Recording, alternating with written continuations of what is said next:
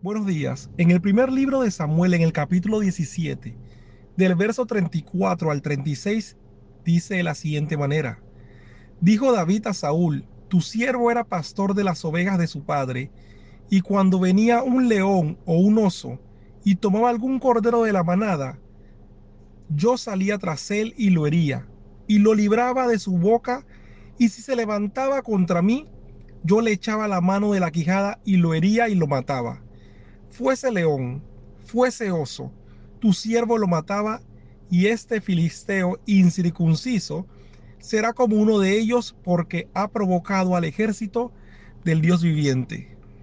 Cuando leemos esta historia siempre resaltamos la proeza del gran triunfo de David y pasamos por alto que el conocimiento que David tenía de Dios y la confianza en él provenía de experiencias pasadas por lo cual es importante al estar enfrente de grandes retos, no sufrir de amnesia de los considerados a nuestros ojos pequeños triunfos, ya que estos nos deben alimentar la fe, que Dios tiene todo el poder para volver a hacerlo. No te enfoques en tu gigante, en tu gran problema, ni que tu mente te haga preocuparte, afligirte y afanarte. Haz memoria que si sigues en pie, es porque Dios te ha levantado no ha permitido que las pruebas del pasado te destruyan ni te venzan.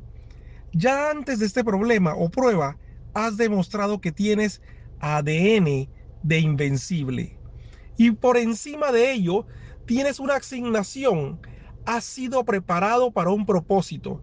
Y esta prueba no te impedirá ver el cumplimiento de la promesa, sino que será la plataforma de lanzamiento para subir al siguiente nivel de fe en tu conocimiento de Dios y confianza en Él.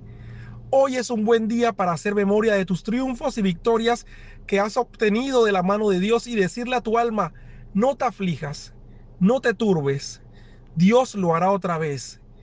Veremos la diestra de su mano de poder obrar a nuestro favor. Y definitivamente que ese gigante que hoy está delante de nosotros tendrá que caer, porque no estamos solos, ya que de Dios es la batalla y Él nos dará nuevamente la victoria. Que tengas un excelente día y que Dios te continúe bendiciendo.